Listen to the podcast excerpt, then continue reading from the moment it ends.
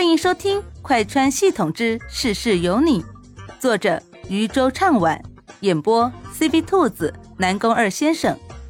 记得订阅哦。第三十三集：仙门遴选大会。仙门遴选大会当天，莫西西坐在长老席上，在一众的老头子中，他就显得格外的突出。模样长得清秀柔美，虽然整个人看起来冰冰冷冷的，不过却是一个冷美人。底下有弟子在看到座上的莫西西时，都有些惊讶。今年凌霜师叔也要选弟子吗？不清楚啊，听说他从来不收徒的，今年倒是坐在了那个位置上，我看八成是要收徒了。谁要是能够当上凌霜仙子的徒弟，那不就赚到了吗？听说她虽然人冷了点儿，但架不住长得好看呀。我要是能成为她的弟子就好了。底下一众议论纷纷，座上的几人却像没听到似的。而在人群中的江慕天看着高高在上的女人，眼睛里投射出几分迷离。凌霜仙子长得真好看呀，但他却知道这不是他能够肖想的。他的目的只是让仙门中任何一个宗主收他为徒。至于是谁，他觉得都无所谓，他没有挑的。但是目光却一再的被那一道白色的身影吸引了，确实挺厉害的。听说是仙门中唯一的一个女修，而且身份地位也不一般，所以说性子冷了一点，但光是跟她一起修仙都算是一种享受吧。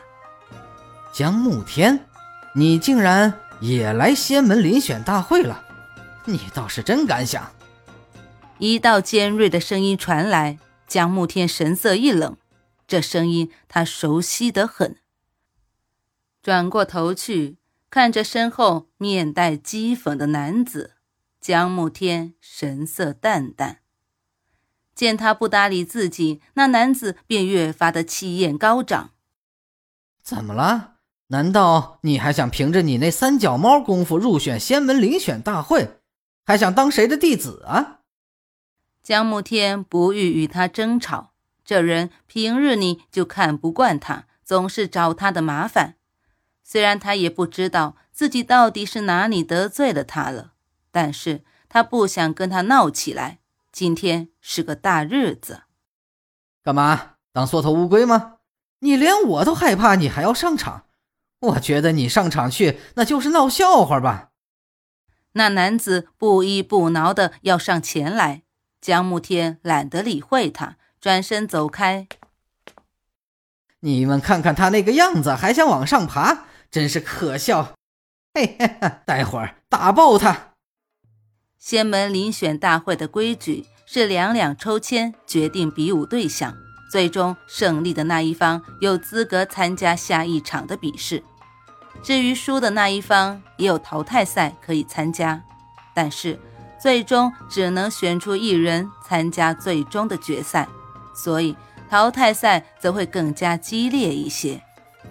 但这也并不是比完赛之后就直接选人，毕竟想当上宗门弟子，还得看他资质够不够。检测资质就是选弟子的最后一关。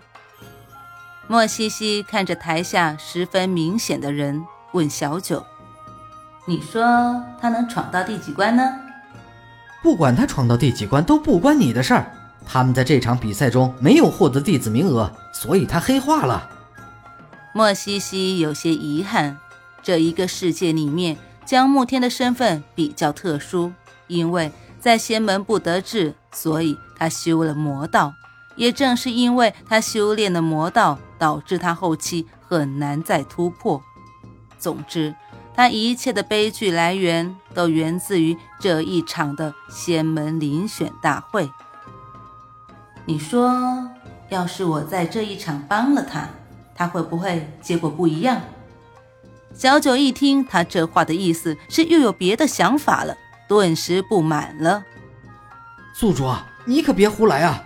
说好了，这个世界听我的，不然到时候又崩了，我可没办法了。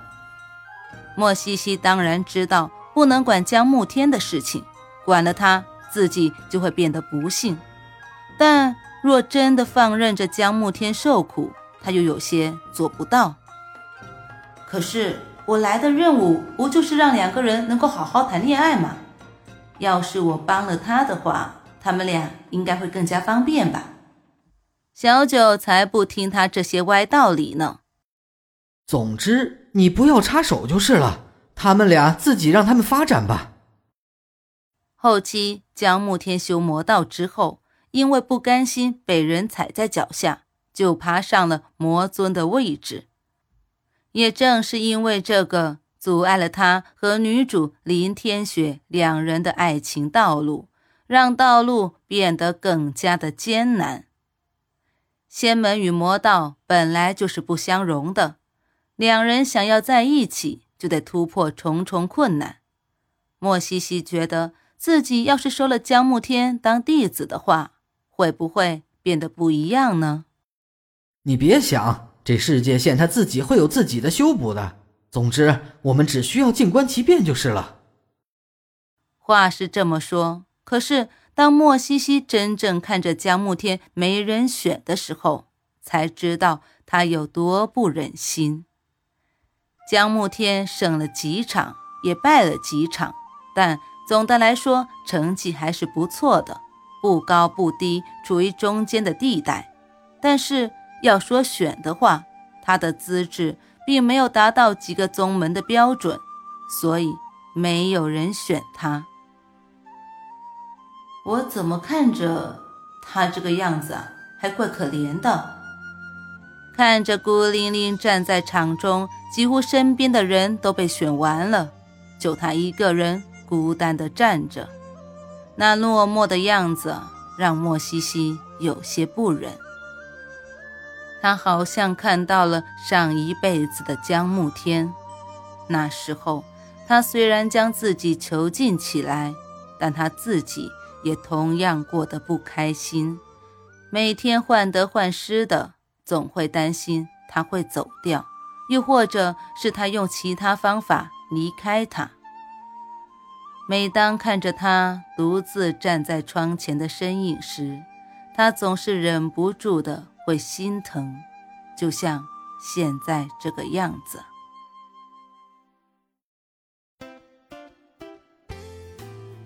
本集播讲完毕，感谢你的收听，也欢迎收听兔子的其他节目，强烈推荐精品多人有声剧《失忆老婆哪里逃》，越听越上头哦。